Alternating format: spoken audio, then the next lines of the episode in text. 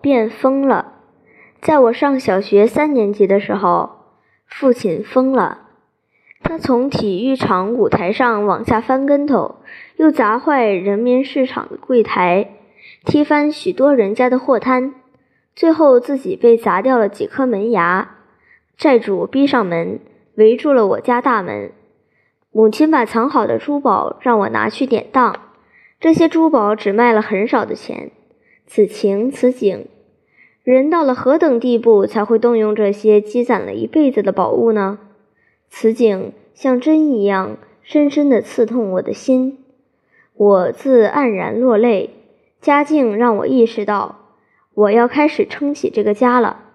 虽然那时我只是一个小学三年级的学生，可是我懂了。从初中二年级一直到高中毕业。我每个假期都要千方百计地找一份工作，挣一份钱帮补家用。